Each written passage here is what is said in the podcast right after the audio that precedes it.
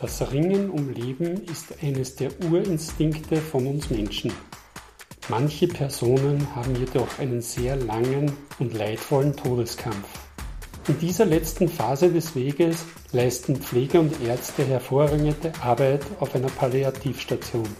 In dieser Podcast-Folge fragen wir den Leiter, Oberarzt Dr. Johann Zoidl vom Ordensklinikum Barmherzigen Schwestern in Linz, wie die Sterbebegleitung auf seiner Station aussieht, welche Möglichkeiten Angehörige haben und welchen Unterschied es zwischen Sterbebegleitung und Sterbehilfe gibt.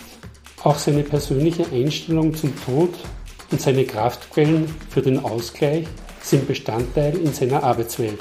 Hören Sie rein und begleiten Sie uns bei diesem sensiblen Thema. Hallo liebe Hörerinnen und Hörer zu einer neuen Podcast-Folge Was man bewegt. Mein Name ist Klaus Mastalier. Ich befinde mich heute im Ordensklinikum Linz, einem Zusammenschluss der Krankenhäuser Elisabethinen und Barmherzigen Schwestern. Hier bei den Barmherzigen Schwestern sitzt mir gegenüber Medizinalrat Oberarzt Dr. Johann Zoidl. Dr. Zoidl ist Abteilungsvorstand auf der Palliativstation. Grüß Gott, Herr Dr. Zoidl. Danke, dass Sie sich Zeit genommen haben für unser Gespräch. In Wikipedia wird der Begriff Palliativtherapie als medizinische Begleitung eines Menschen beschrieben, der sich in der letzten Phase seines Lebens befindet, also nicht für die medizinische Heilung, sondern zur Linderung einer fortschreitenden und unheilbaren Erkrankung. Warum haben Sie sich gerade auf diesen doch sehr emotional fordernden Bereich der Medizin spezialisiert? Ja, das hat eine Geschichte mit meiner jahrzehntelangen Arztgeschichte zu tun. Ich war ja auch äh, vorher 15 Jahre in der Strahlentherapie hier und die Strahlentherapie war immer so dieser Bereich, wo viele Patienten geschickt wurden, wo man nicht mehr gewusst hat, also, äh, was soll man eigentlich dem Menschen noch anbieten. Und damit bin ich eigentlich sehr viel mit Menschen konfrontiert worden in ihrer Not, also unheilbar, äh, hohe Symptomlast, äh, schwerer Leidensdruck und äh, da steht man dann auch in der Zwickmühle, was macht man noch, bietet man jemandem etwas an? Und hier durfte ich auch mit Menschen in dieser Not die Erfahrung machen, dass es nicht immer um das Machen im medizinischen und im, im Sinne des Tuns geht, sondern dass man eigentlich hinhört, dass man den Menschen ernst nimmt und sich um seine Beschwerden und sein Leid kümmert. Und da hat sich einfach im Laufe dieser Jahrzehnte auch sehr viel entwickelt, was man hier gut einsetzen kann, um den Menschen auch zu helfen. Seit wann gibt es die Palliativstation in, ihm, in Ihrem Haus und wie ist der Gründungsgedanke? Die Palliativstation wurde im Jahr 2000 im Jänner eröffnet. Äh, es war eigentlich eine Zeit, wo für mich Hospiz und Palliativ als Strahlentherapeut noch gar nicht so ein, ein, ein klarer Begriff war, weil man sich auch um die Menschen sowieso gekümmert hat. Äh, aber da gibt es auch Erfahrungen, Gott sei Dank hier im Krankenhaus, und zwar von den Ordensschwestern. Und es war eine Ordensschwester, äh, die eigentlich das initiiert hat und gesagt hat, wir brauchen das, weil wir jeden Tag das Leid der Menschen äh, erleben und die Medizin an die Grenzen kommt und was geschieht dann für diesen Menschen? Was machen wir? Und das war so der Hintergrund, dass das Ganze auch in Bewegung gekommen ist und ich wurde dann gefragt, ob ich das auch übernehmen möchte, die Leitung übernehmen möchte, die Entwicklung dieser Station mit der dahinterliegenden Idee, dem Hospizgedanken, dass ich das auch übernehmen sollte. Was unterscheidet oder wie unterscheidet sich die Palliativstation von anderen Stationen im Haus, auch vielleicht vom äußeren Erscheinungsbild? Vom äußeren Erscheinungsbild, ich glaube, das, was die Leute an und für sich immer wieder so wahrnehmen, äh, ist eigentlich eine gewisse Ruhe, weniger Hektik, äh, weniger Untersuchungen, weniger Befunderhebung, sondern dass man Zeit hat, dass man Zeit einbringt, Äh, Sie sehen an und für sich, dass von der äh, Besetzung auf der Abteilung das etwas anders ist. Natürlich bemühen sich überall die Pflegenden, die Ärzte, dass man also das Bestmögliche für die Menschen tut. Aber es ist doch, ich nenne es immer ein Paradigmenwechsel. Man ist, die Routinestationen sind so unter dem Paradigma kurativ, heilend, etwas tun unterwegs. Der Schritt auf die Palliativstation ist ein Paradigmenwechsel palliativ. Wir sind da, wir erleichtern, wir lindern Schmerzen, wir kümmern uns um Atemnot und vor allem ganz wichtig, die ganzen psychosozialen Belange. Das heißt, wir sehen dann auf einmal, der Mensch lebt da nicht alleine, sondern da gibt es ein Umfeld, das massiv mitgeht, mitleidet und manchmal brauchen die Menschen im Umfeld oft mehr Betreuung als der Betroffene selber. In diesem Podcast reden wir schwerpunktmäßig über die Sterbebegleitung. Dennoch sollte für unsere Zuhörer der Unterschied zur Sterbehilfe klar sein. Was ist der Unterschied zwischen aktiver und passiver Sterbehilfe? Also bei diesem Begriff Sterbehilfe muss man ja für sich sehr klar aufpassen. Wir sind ja diese Begriffe sollten ja heute aktiv-passiv gar nicht mehr verwendet werden. Äh, man spricht ja heute bei aktiver Sterbehilfe Töten auf Verlangen. Das heißt also, das ist, was bei uns ja eigentlich so nicht gesetzlich auch erlaubt ist. Wir kennen die Länder wie Holland, also wo äh, äh, Sterben und Töten auf Verlangen natürlich ein Thema ist. Das ist so der Inbegriff äh, der Sterbehilfe oder man verwendet auch den Begriff, man hat fast Angst vor Euthanasie. Hier haben wir ja gerade den großen Umbruch, wo es nicht um Töten auf Verlangen geht, sondern um äh, Hilfe, Assistenz beim Sterben. Das ist der assistierte Suizid, wie er jetzt also in den Medien sehr klar und mit der neuen Gesetzeslage. Das gibt es ja seit Anfang des Jahres. Seit Anfang des Jahres. Das heißt, hier äh, ist nicht äh, der Assistierende der aktive Teil, sondern der Patient selber ist der Aktive. Er macht es für sich und er braucht nur die Assistenz, um an das Mittel zu kommen. Und da gibt es ein Prozedere beschrieben, das sehr komplex ist damit die sogenannte Sterbeverfügung erstellt werden kann. Was steht in so einer Sterbeverfügung, beziehungsweise auch wie steht das Ordensklinikum hinter dieser Thematik? Da gibt es momentan einen sehr intensiven Prozess, weil natürlich das äh, grundsätzlich einmal nicht Teil des Ordensklinikums ist, hier Assistenz zu geben. Äh, auch natürlich äh, sehr schwierig oder äh, gerade wo wir mit der Palliativstation auch irgendwie konfrontiert sind, dass wir auch nicht der beratende Teil sind, sondern unsere Aufgabe und das Selbstverständnis von Palliativbegleitung bleibt an und für sich die Unterstützung auch in diesem schwierigen Leben. Aber wir müssen natürlich hinhören, ist alles genützt, was wir tun können für den Menschen im Sinne der Begleitung? Ist das eigentlich für jemanden unbekannt, sodass wir eigentlich den Weg gehen können mit dem Menschen, was unser palliatives Grundverständnis ist? Aber es wird an und für sich nicht Aufgabe der Palliativstation sein und auch nicht des Ordensklinikums und auch viele Organisationen, wo man sagt, bitte, das ist nicht äh, Teil äh, unserer Aktivität hier. Also für den Menschen in diesem Sinne da zu sein.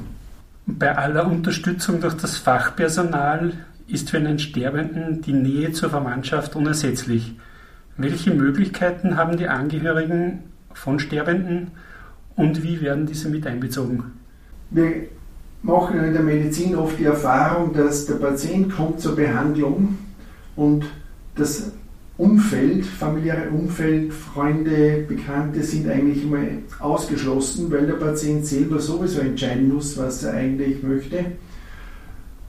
Und es ist auch für den Patienten oft äh, wichtig, dass er niemanden belastet. Das heißt, er geht vielleicht seinen Weg selbst. So, und jetzt schreitet die Krankheit voran. Die Familie merkt, dem Vater, der Mutter, dem Bruder, der Schwester geht es immer schlechter. Und man weiß oft sehr wenig.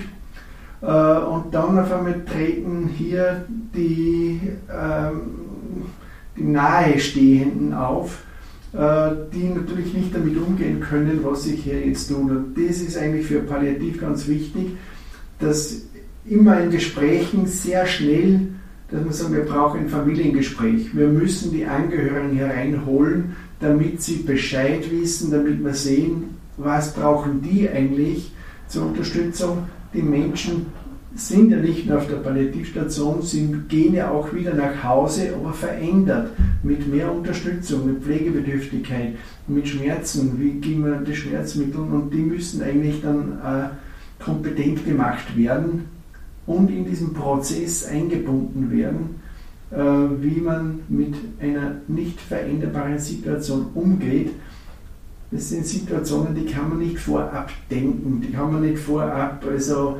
lehren, sondern man erlebt es, wir stehen mittendrin und wir sind da, um jetzt Unterstützung zu geben, um hier diese Zeit auch wirklich möglichst gemeinsam auch zu nützen, auch wenn es nicht mehr die Zeit ist, so wie sie früher war.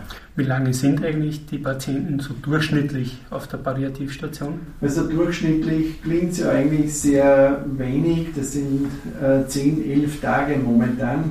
Der Hintergrund ist natürlich, dass sich eines verändert hat. Wir haben eigentlich jetzt in den letzten ein, zwei Jahren Menschen in einem schon sehr fortgeschrittenen Zustand, schlechten Zustand, sodass viele Menschen auch versterben, wo wir früher noch mehr entlassen konnten, äh, sodass natürlich die Lebenszeit oft dann von der Liegedauer kurz aufscheint. Aber sonst, wo wir irgendwas vorbereiten müssen für Entlassung, wo man also dann Dinge organisieren muss, wie ein Krankenbett, eine äh, Betreuung zu Hause, dann, kann, dann ist es oft schon so, dass die Leute 14 Tage, drei Wochen da liegen und wenn wir sehen, dass sich eigentlich der Zustand sehr rasch verschlechtert oder dass das wirklich nicht machbar ist zu Hause, dann bleiben die Leute auch bei uns bis zum Lebensende. Oder je nach Zeitspanne, Gott sei Dank haben wir auch in Oberösterreich jetzt die Möglichkeit vom Hospiz, die eine weitgehend ähnliche Ausrichtung haben wie wir, äh, personell auf der medizinischen Ebene vielleicht nicht ganz so aufgerüstet und besetzt wie wir, aber die Pflege ist sehr gut und dort können die Leute dann wirklich auch über längere Zeit bis zum Lebensende bleiben. Das Ringen um Leben ist ja eines der Urinstinkte des Menschen. Das heißt, manche haben einen sehr langen und leidvollen Todeskampf. Gibt es eigentlich einen Unterschied beim Sterben zwischen Männern und Frauen? Ja, es hat vielleicht, es hat immer, wie, wie, wie jemand stirbt, hat einfach sehr klar mit der Lebensgeschichte zu tun. Ich sage, wir werden eigentlich im Sterben sehr viel auf diese Lebensgeschichte zurückgeschmissen, äh, wo, äh, wo man sehr unterschiedliche Dinge erlebt. Es ist auch ein wichtiger Teil, dass wir die Leute verstehen, dass wir auch ein bisschen ihre Lebensgeschichte kennenlernen. Ja. Es gibt die Menschen, die ja eigentlich immer gut funktioniert haben im Leben und alles getan haben, so wie manche sagen, ich verstehe nicht, ich war immer brav, ja, auch ich bin immer in die Kirche gegangen, habe auch viel gebetet und jetzt trifft mich das. Also äh, äh, warum werde ich eigentlich von Gott so bestraft? Das hat was mit unserer religiösen, mit unserer Geschichte zu tun, wo ich die Strafe fürchte, wo man dann sagen, also da ist das Spirituelle dann so wichtig, auch die Seelsorge so wichtig, dass wir eigentlich das da entkoppeln, dass das eigentlich nicht so zusammenhängt. Und man merkt natürlich, dass mit dieser äh, Geschichte und Strafe ist vielleicht manchmal bei Frauen ein bisschen mehr wie bei Männern. Aber das ist halt ähm, die ältere Generation anders wie die junge Generation. Da schließt sich nämlich auch gleich meine nächste Frage an. Äh, äh, suchen eigentlich die betroffenen Menschen in dieser Zeit, auch die Angehörigen, vermehrt die Religion?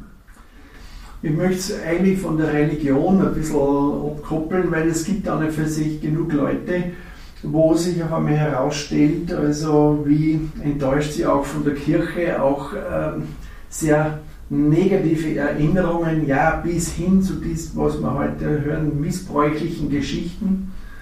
Äh, und äh, was aber die Leute nicht daran hindert, dass sie ihre spirituellen Nöte haben. Und das, denke ich, ist so überbegrifflich, man kommt eigentlich sehr klar eigentlich dann auf diese Themen.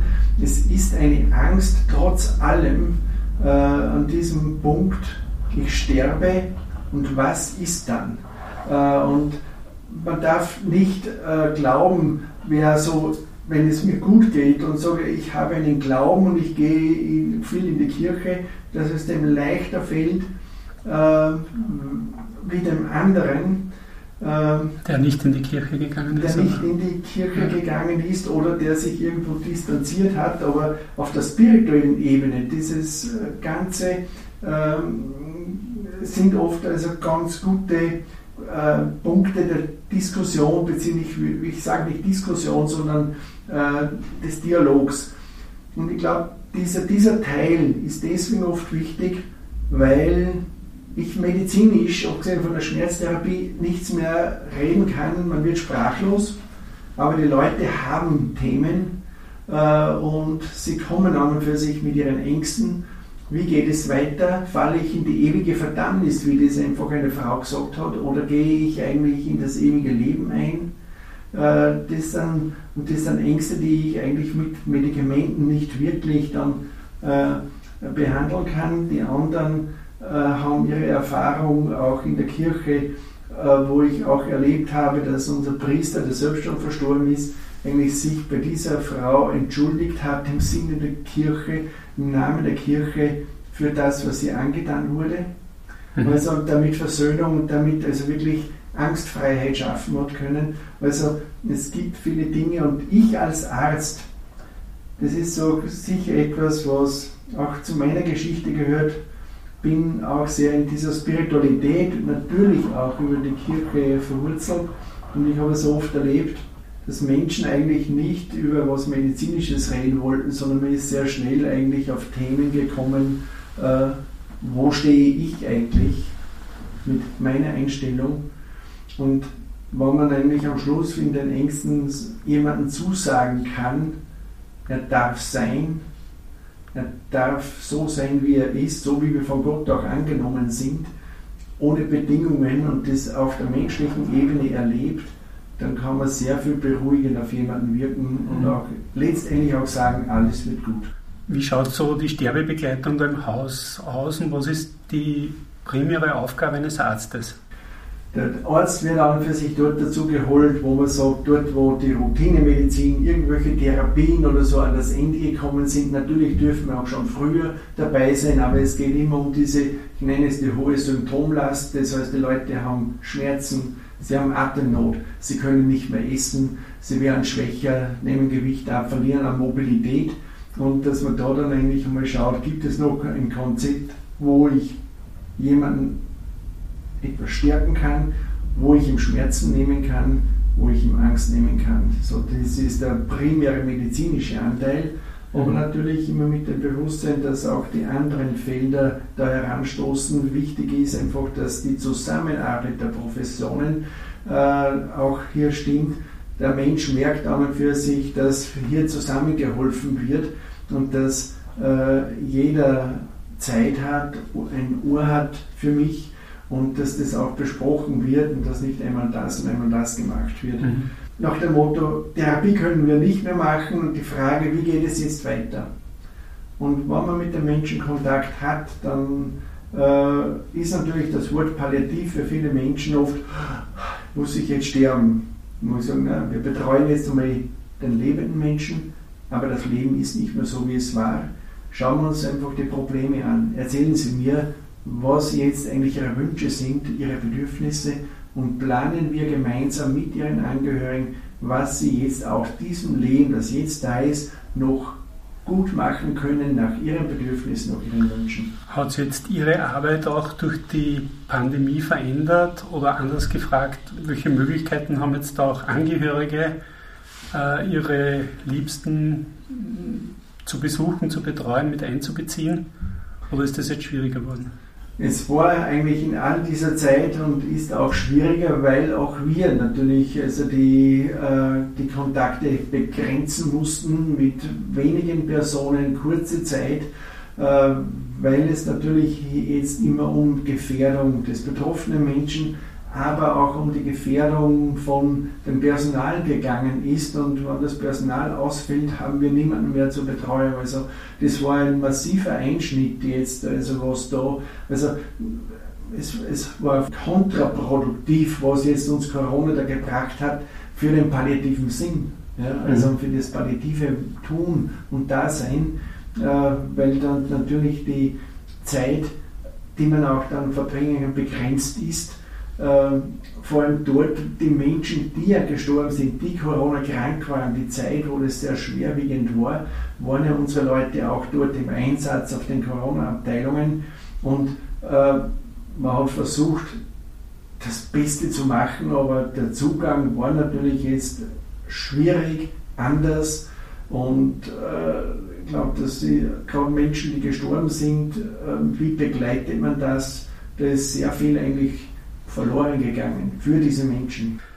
Der Spruch eines Patenzettels lautet, wenn man einen geliebten Menschen verliert, gewinnt man einen Schutzengel dazu. Wie gehen Sie eigentlich persönlich mit dem Thema Tod um und vor allem, wie und wo können Sie neue Kraft und Energie schöpfen? Viele Menschen haben immer gesagt, wie hältst du das eigentlich aus, da täglich mit dem konfrontiert zu sein? Ich habe gesagt, nein, das ist nicht schwierig. Das Primäre ist, ich bin für den Menschen da. Über diesen Menschen, seine Geschichte und das, was sich dann verändert in Angesicht des Todes, habe ich immer wieder gesagt, führt mich immer wieder auf mein Leben jetzt zurück. Das heißt, also, was ist mir wichtig? Immer wieder habe ich mit dem Patienten darüber diskutiert, welches Leben habe ich? Wir leben im Augenblick und es gibt diesen Spruch, das einzige Leben, das ich habe, habe ich heute, morgen habe ich ja noch gar nicht. Und das wirft mich immer wieder zurück und was ist heute wichtig?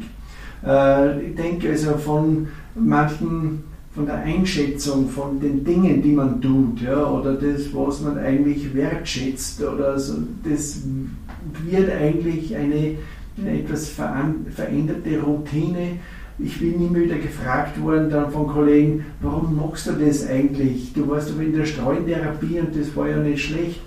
Was ist jetzt dein Erfolg, wodurch die Menschen alle sterben bei dir? Ich genau. Jetzt dann wieder bei Paradigmenwechsel. Äh, wie gehe ich heran? Was ist mein Erfolg? Das lange Leben oder dort, wo es nicht mehr lange ist, dass ich den Menschen helfe. Und mein Erfolg ist auch, wenn ich mitgehen kann, dass jemand in einer Zufriedenheit oder im Frieden stirbt oder ohne äh, großen Leidensdruck, weil ich ihm helfen kann mit Medikamenten und vor allem auch durch mein Anwesensein, durch das Anwesensein des gesamten Personals. Und man glaubt ja gar nicht, wie dankbar eigentlich dann die Menschen selber sind und wie dankbar eigentlich äh, die Nahestehenden sind dafür, dass man eigentlich relativ wenig macht. Und wie holen Sie Ihre persönliche Kraft und Energie? Äh, ich glaube, man lernt eigentlich, so wie manche sagen, auch ein bisschen in sich zu ruhen. Ja, es geht eigentlich natürlich um die eigenen Beziehungen. Äh, es geht irgendwo die Natur, es geht um, ich liebe auch die Ruhe. Ich brauche keine großen Menschenansammlungen oder sonst was. Äh, das macht mich eher nervös, sondern ich bin eher der ruhige Mensch, äh, wo ich mich zurückziehe, aber so das eigene Umfeld und das ist schon einfach sehr, sehr wichtig. Das sind sehr persönliche Einblicke, Herr Dr. Zoll. Zum Schluss noch die allerletzte Frage. Gibt es von Ihnen als Palliativmediziner eine Botschaft an unsere Gesellschaft? Vielleicht heute, also das, was wir so erleben, ist so dieses Auseinanderleben, diese äh, Teilung äh, und diese Radikalisierung, äh, die da stattfindet. Und das findet eigentlich statt, wo jeder nach Freiheit schreit und äh, äh, nach seinen persönlichen Interessen. Äh, und das, was man dann erlebt eigentlich mit den Menschen, dass vieles einfach so weit in den Hintergrund tritt, was uns jetzt eigentlich wichtig ist, warum ich auf der Straße da demonstriere, und wenn ich eigentlich überlege, was ist mir wichtig, äh, wie können wir das im Gemeinsamen auch schaffen? Wie kann ich meinen Beitrag im positiven Sinn leisten, damit eigentlich das Leben gelingt, Denn wenn das Leben gelingt äh, im gemeinsamen Sinne, äh, dann brauche ich auch nur weniger Angst vor dem Sterben zu haben. Denn die Bilanz, die ich ziehe, am Schluss liegt nicht in einer Bilanz des Finanziellen und nicht äh, in der Bilanz, wie was ich angehäuft habe, sondern einfach in der Bilanz meiner ganz persönlichen Zufriedenheit mit dem, äh, was man geschaffen hat. Nicht? Ich darf jetzt einfach ganz kurz vielleicht dazu sagen, ich bin momentan gefordert, weil ich die, diese Woche, die letzte Woche in der Arbeit bin, dann bin ich in der Pension. Und es ist eine Bilanzierung, wo man sagen kann, bisher habe ich es geschafft, manches hätte man besser machen können, aber ich glaube, es ist soweit gelungen und ich bin zufrieden. Herr Dr. Zoedl, herzlichen Dank für diese persönlichen Worte und natürlich einen schönen Pensionsantritt und viel gesunde Jahre noch. Vielen Dank. Ja, liebe Zuhörerinnen und Zuhörer, wir sind wieder am Ende dieser KMB Podcast Folge. Im Gespräch mit mir war Oberarzt Dr. Zoedl, Leiter der Palliativabteilung des Ordenklinikums Linz. Ich freue mich aufs Dabeisein in der nächsten Folge. Bleiben Sie gesund. Ihr Klaus Mastallier. Was Mann bewegt. Ein Podcast der katholischen Männerbewegung zu Themen, die Männer ansprechen.